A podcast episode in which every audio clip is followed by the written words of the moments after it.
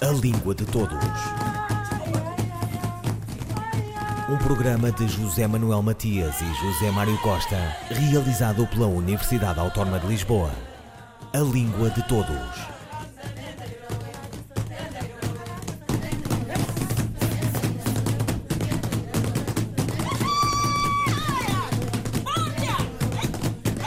Vinte anos após a transição para a China como região autónoma, Macau continua a ser o cais da saudade de pedra ou memória dela, ao Oriente do Oriente, de Fernão Mendes Pinto a Camões, de Camilo Peçanha a Venceslau de Moraes, o espírito do lugar do delta do Rio das Pérolas. Macau talvez lembre o mar antigo, Mercadeja, na Taipa e em Coloane, e como a esfinge olha para Cantão e escreve em azul, por deferência, algo chorosa do violoncelo, alguns nomes do que foi a presença portuguesa. A frontaria de São Paulo é o que resta dos séculos idos e o leal Senado mantém a gravidade de um tempo suspenso entre a indiferença de quem passa e o pundonor de se resguardar no neon frenético dos casinos. No presente, que é hoje, o Instituto Português do Oriente, o Instituto Camões e a Universidade de Macau lançam um concurso de tradução, a primeira de várias iniciativas de um protocolo acabadinho de assinar. A iniciativa de caráter anual destina-se sobretudo à tradução literária e os tópicos poesia, contos ou crónicas são rotativos. A tradução será feita do português para mandarim e cantonês e vice-versa.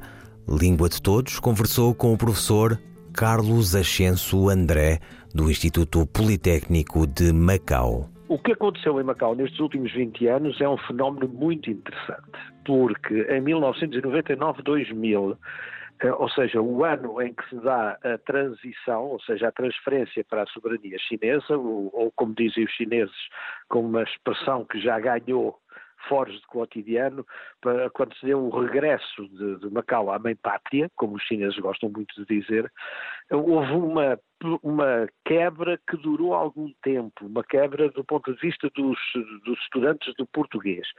Não houve quebra do ponto de vista da vontade política, porque Uh, o acordo de transição que, que, está plasmado na lei básica obrigava a que o português fosse língua oficial e, portanto, continuou o português a ter a sua existência na atividade administrativa, mas houve ali uma quebra, ou seja, dá uma sensação que as pessoas ou porque vieram embora, ou porque desacreditaram, por, por vários motivos que a sociologia poderá tentar explicar, houve ali vários anos seguidos de quebra do português. E estes vários anos foi mais de 10 anos.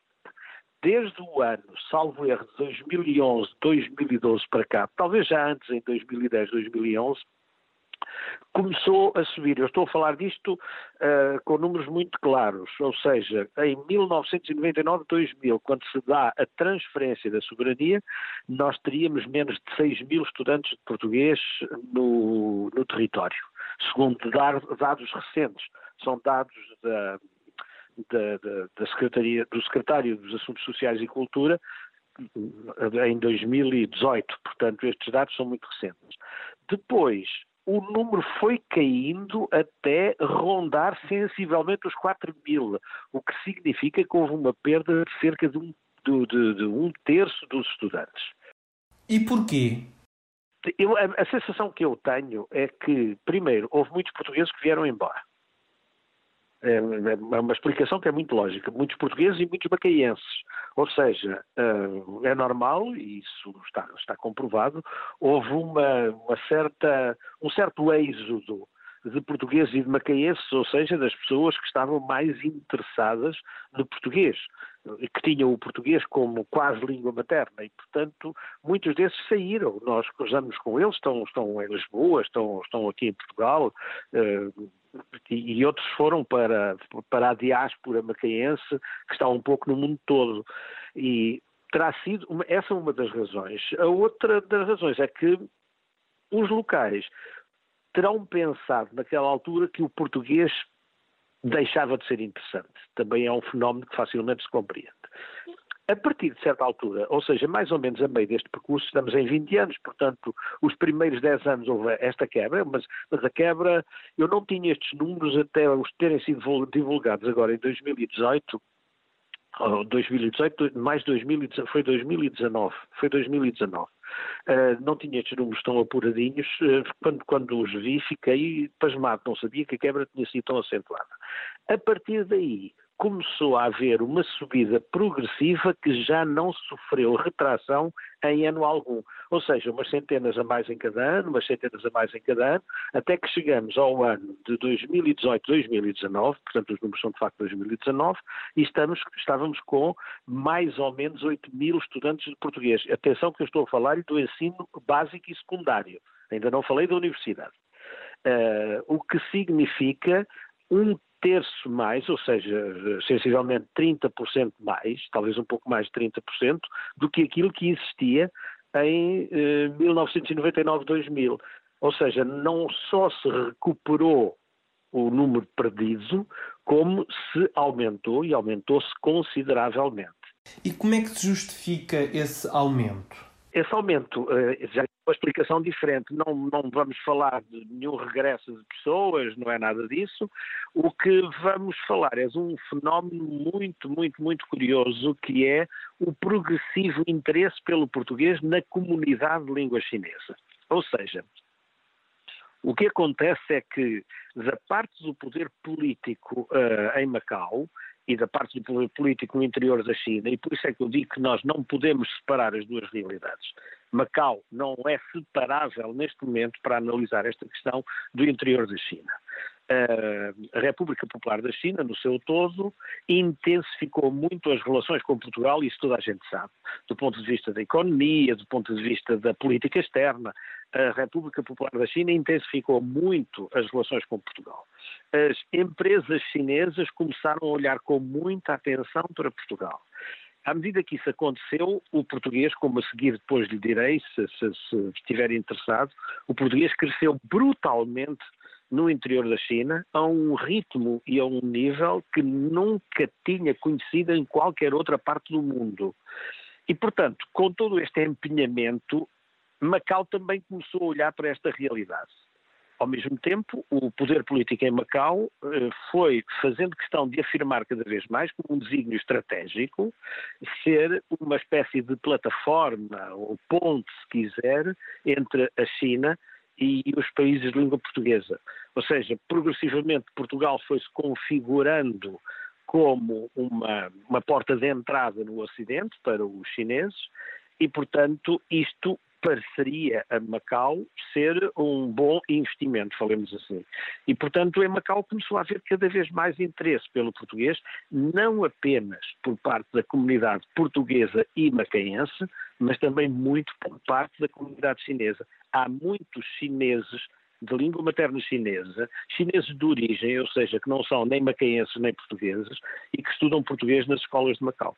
Esse crescimento do interesse uh, pelo, pela língua portuguesa justifica-se também com a relativa melhoria uh, e desenvolvimento dos países da, da, da CPLP? Sim, mas não só. Uh, vamos ver.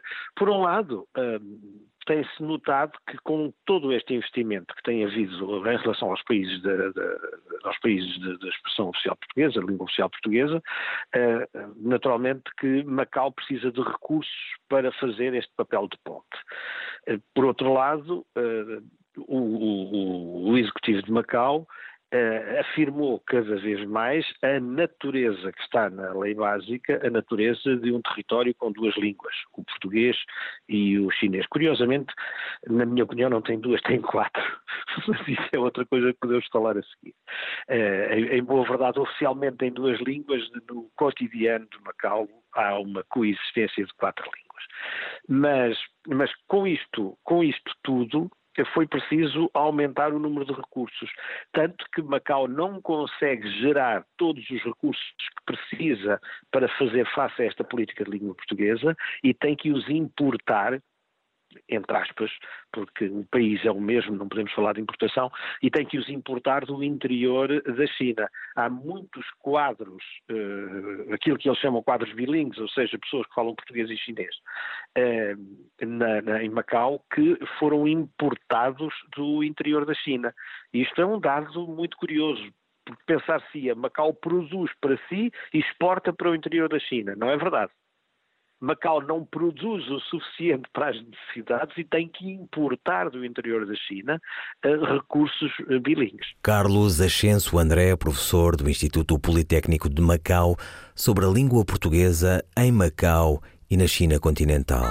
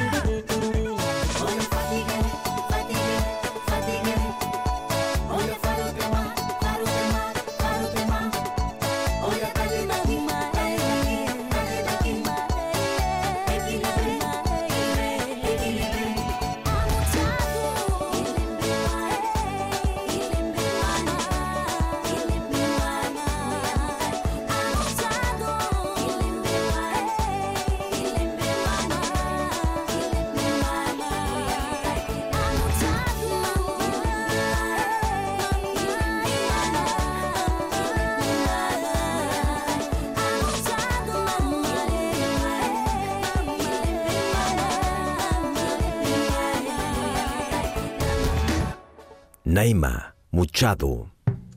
Na frase Eu como fruta e bebo água porque me faz bem à saúde, a oração Eu como fruta é coordenada. A oração e bebo água é coordenada copulativa. E porque me faz bem à saúde é subordinada causal. A questão é: a oração subordinante não existe? Esta oração está subordinada a uma oração coordenada? A resposta de Sandra Duarte Tavares, linguista. A oração subordinante existe, de facto, correspondendo à frase complexa eu como fruta e bebo água. Assim, a oração subordinante é eu como fruta e bebo água. A oração subordinada adverbial causal ou explicativa porque me faz bem à saúde a oração coordenada eu como fruta e a oração coordenada copulativa e bebo água. Portanto, respondendo à questão colocada, existe efetivamente a oração subordinante, que é eu como fruta e bebo água, que por sua vez contém uma coordenada copulativa, que é e bebo água. Sandra Duarte Tavares, linguista. Um, dois, três, e... A Confissão da Lioa de Miyakoto. Como todas as mulheres de Kulumani, chamava o marido por Netuango. O homem chamava-se Genito Serafim Mepep. Por razão de respeito, porém, a mulher nunca se dirigia a ele pelo nome. Éramos assimilados, sim, mas pertencíamos demasiado a Kulumani. Todo o nosso presente era feito de passado. Naquele momento, anichando-se junto dela, o marido falou-lhe com suavidade a que ela não estava habituada. Cada palavra uma nuvem reparando os céus. O que fazemos agora? Ora, agora. Agora vivemos, mulher. Eu já não sei viver, Netuango. Ninguém sabe. Mas é isso que a nossa filha nos pede, que vivamos não me fale o que a nossa filha pediu. Você nunca escutou? Agora não. Agora não, mulher. Não entendeu a minha pergunta? O que fazemos nós com a parte da nossa filha que não enterramos? Não quero falar disso, vamos dormir. Ela soergueu-se, apoiada num cotovelo. Os olhos estavam rasgados como os de um afogado. Mas a nossa silência, calada mulher, esqueceu que não podemos nunca mais pronunciar o nome da nossa filha. Eu preciso saber que partes do corpo enterramos. Já disse para se calar, mulher. Um tremor de folha na sua voz, meu pai brigava com infernos interiores. O ensanguentado saco contendo os restos da filha ainda pingava na sua memória e de novo, a insepultável lembrança o assaltou. O tropel de vozes e espantos que o despertara na anterior madrugada. Excerto de A Confissão da Leoa de Miyakoto na voz da atriz Maria Henrique. Moçambicano Miyakoto dispensa apresentações. Natural da Beira, segunda cidade do país, o autor de Terra Sonâmbula, um marco no seu já longo percurso é bem conhecido do público português e de língua portuguesa. Bebendo no grande rio do brasileiro Guimarães Rosa, o texto de Miyakoto alia experimentação e poeticidade e pretende fundar uma variação de moçambicanidade onde particular e universal se conjugam. Ouviram Língua de Todos, as despedidas de José Manuel Matias, José Mário Costa, Luís Carlos Patraquim, Miguel Roque Dias e Miguel Vanderkellen. A Língua de Todos. Um programa de José Manuel Matias e José Mário Costa, realizado pela Universidade Autónoma de Lisboa. A Língua de Todos.